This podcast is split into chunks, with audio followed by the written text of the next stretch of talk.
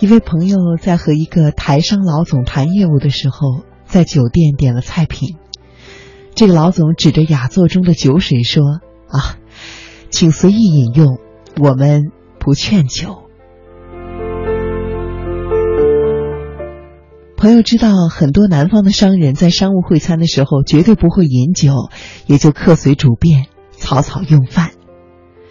席间，酒店服务生端来一道特色菜，那位老总礼貌地说：“啊，谢谢，我们不需要菜了。”服务生解释说：“这道菜是酒店免费赠送的。”可是那位老总依然微笑着回答说：“啊，免费的我们也不需要，因为吃不了，浪费。”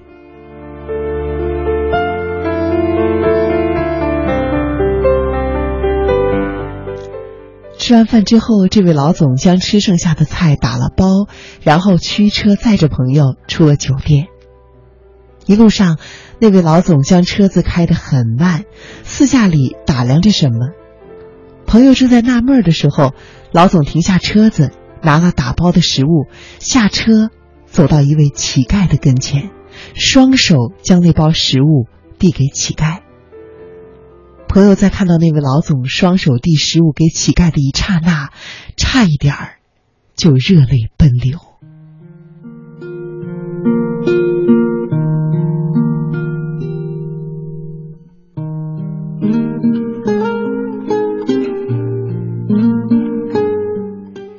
有一次，叶淑慧和朋友一起去拜访周作人。他们走到了后院最后一排房子的第一间，轻轻的敲了几下门，门开了。开门的是一位戴着眼镜、中等身材、长圆脸、留着一字胡、身穿背心的老人。他们推断这个人可能就是周作人，就说明了来意。可是那位老人一听说要找要找周作人，就赶紧说：“哦，呃，周作人住在后面。”于是叶淑慧和朋友就往后面走，再敲门，出来的人却回答说：“周作人的确就住在前面这排房子的第一间的。”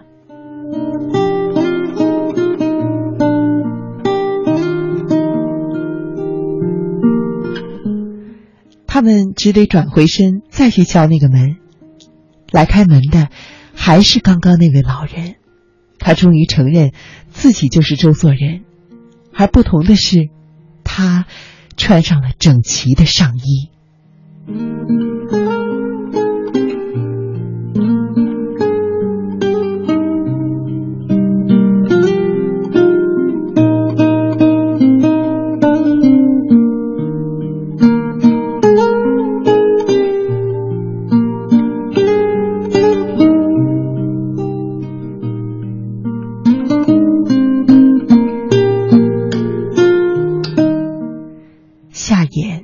中之前，感到十分的难受。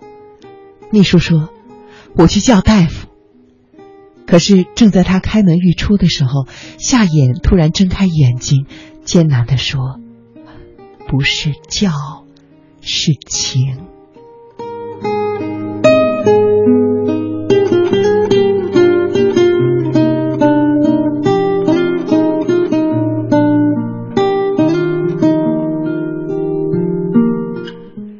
顾颉刚有口吃，再加上他浓重的苏州口音，说话的时候很多人都不易听懂。有一年，他因为病从北大休学回家，同寝室的室友不远万里坐火车送他回苏州。室友们忧心顾颉刚的病，因而情绪并不高。在车厢里，大家显得十分的沉闷，都端坐在那儿闭目养神。顾颉刚为了打破沉闷，率先找人说话。他把目光投向了邻座一个和自己年龄相仿的年轻人身上，主动和对方打着招呼：“你好，你也是是是是去去苏州的吗？”年轻人转过脸看着顾颉刚，却没有说话，只是微笑着点点头。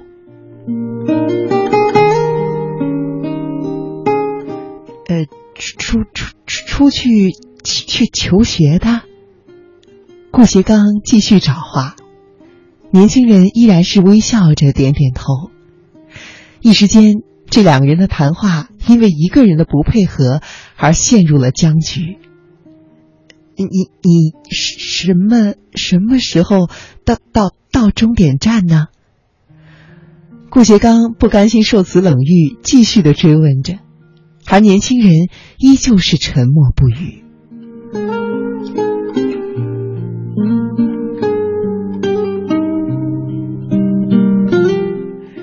这个时候，坐在顾颉刚不远处的一位室友看不过去了，生气的责问道：“哎，你这个人怎么回事啊？没听到他正在和你说话吗？”年轻人没有理他，只是一个劲儿的微笑着。顾颉刚伸手示意室友不要为难对方，室友见状便不再理这个只会点头微笑的木疙瘩，而是转过身和顾颉刚聊了起来。而当他们快到上海站准备下车的时候，顾颉刚突然发现那个年轻人不知道什么时候已经走了。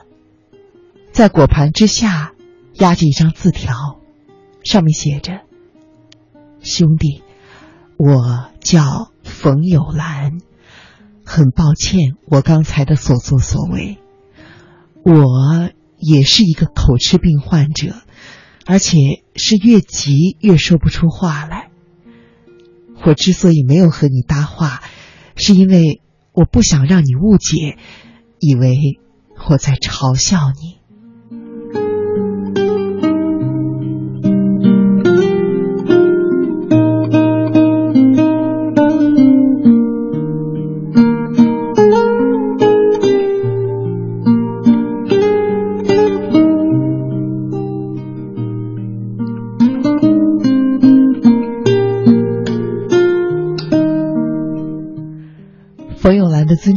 就在于不说话，而路易十六的王后上绞刑架的时候，不经意间踩到了杀他的人的脚，他下意识的说了一句：“对不起。”这也是一句话，他的尊重在于这一句“对不起”，这种极其高贵的尊重，让杀他的人都肃然起敬。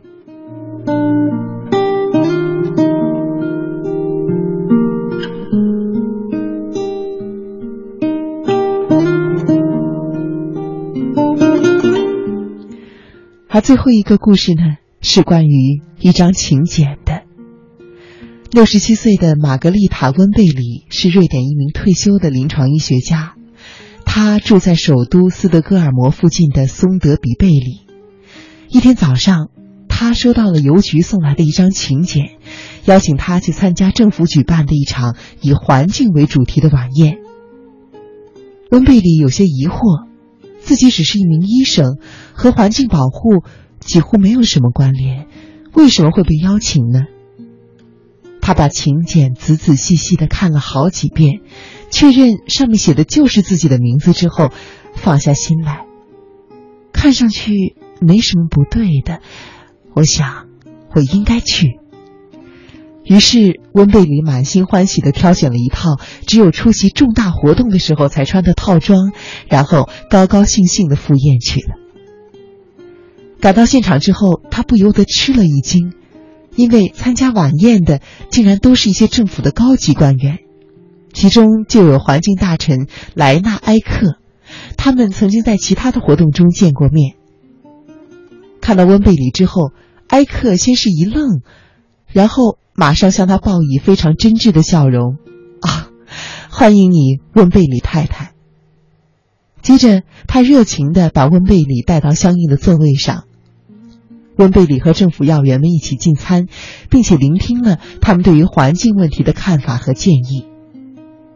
宴会结束之后，按照惯例要拍照留念。埃克邀请温贝里坐在第一排，就这样，温贝里度过了一个愉快的晚上。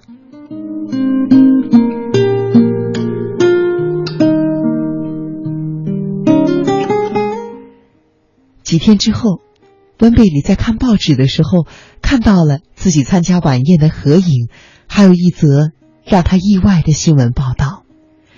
这篇新闻报道的标题是：“政府宴请送错请柬，平民赴宴受到款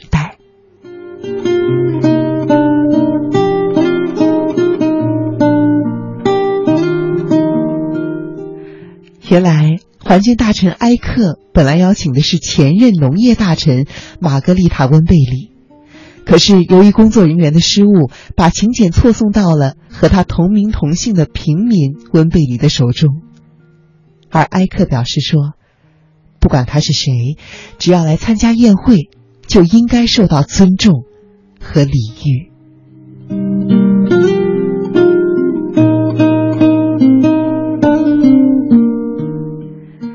看到这里，温贝里不由得心头一热。埃克明知道是送错了请柬，知道他是来错了地方，非但没有当场揭穿，反而给了他像大臣一样规格的礼遇。这样不动声色的尊重，足以使他欣慰一生。